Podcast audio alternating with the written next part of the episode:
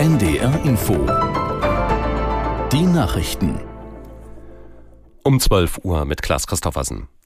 Bundeskanzler Scholz macht sich zur Stunde im niedersächsischen Pferden ein Bild von der Hochwasserlage.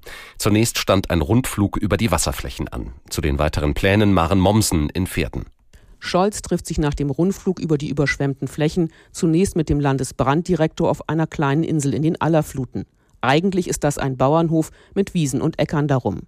Das Land ist aber jetzt vollkommen überspült, bis eben auf den Bereich, auf dem der Hof steht. Begleitet wird Scholz dabei von Ministerpräsident Weil und Landesinnenministerin Behrens. Gemeinsam wollen sie darüber sprechen, wie sich die Hochwasserlage in den nächsten Tagen entwickeln könnte. Momentan stagnieren die Pegelstände der Aller. Danach trifft sich der Bundeskanzler in der Altstadt mit Menschen, deren Häuser jetzt im Wasser stehen. Eines droht weiter abzurutschen und musste schon evakuiert werden.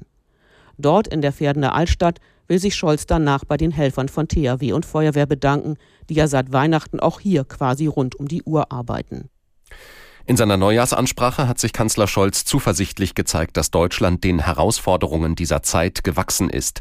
Angesichts vieler Krisen ruft er die Bürgerinnen und Bürger auf, die Probleme tatkräftig anzugehen. Aus Berlin Andreas Reuter. Die Welt sei unruhiger und rauer geworden, sagt Olaf Scholz in seiner Neujahrsansprache. Aber wir in Deutschland kommen da durch wir kommen auch mit Gegenwind zurecht. Nach dem Urteil des Verfassungsgerichts zum Bundeshaushalt könnten nicht alle Vorhaben der Regierung umgesetzt werden, räumt Scholz ein. Dennoch gebe es konkrete Entlastungen für die Bürger. Von morgen an zahlen Arbeitnehmerinnen und Arbeitnehmer in Deutschland 15 Milliarden Euro weniger an Steuern. Im Gazastreifen hat die israelische Armee nach eigenen Angaben das Hauptquartier der Hamas gestürmt. Die Militäraktion erfolgte demnach in Khan Yunis im Süden des abgeriegelten Küstenstreifens. Nadja Armbrust in Tel Aviv mit weiteren Informationen. Khan Yunis ist ja der Fokus der Kämpfe schon seit einigen Wochen, weil die israelische Armee vermutet, dass sich hier die Hamas-Führung versteckt und außerdem vermutet Israel, dass auch hier die Geiseln, die noch im Gazastreifen festgehalten werden, dass die hier versteckt werden. Laut der israelischen Armee ist dort auch die Geheimdienstzentrale der Hamas gewesen. Allerdings diese Informationen der israelischen Armee, die können wir von hier auch nicht unabhängig überprüfen. Immer weniger Menschen müssen laut einer bundesweiten Analyse in der Silvesternacht im Krankenhaus behandelt werden. Wie die Untersuchung der Barmer Krankenkasse zeigt, ist die Zahl schwerer Fälle in den Kliniken in den vergangenen Jahren deutlich zurückgegangen. Von knapp 9000 im Jahreswechsel 2017-2018 zu gut 6000 in der vergangenen Silvesternacht. Das entspricht einem Rückgang von etwa einem Drittel.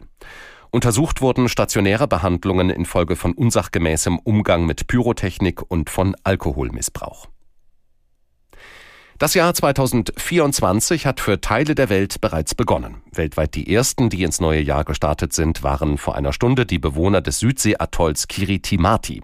Es gehört zur Inselrepublik Kiribati, die sich entlang des Äquators erstreckt. In diesen Minuten starten Neuseeland und die Inselstaaten Samoa und Tonga ins neue Jahr. Das waren die Nachrichten.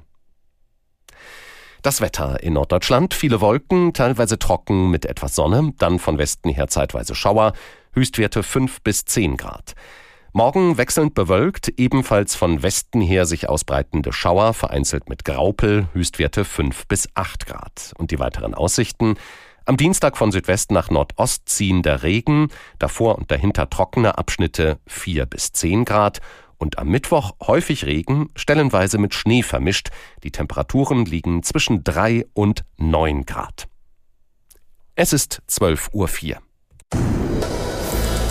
NDR Info Podcast jetzt. Vertikal, horizontal. Glaubens- und Gewissensfragen.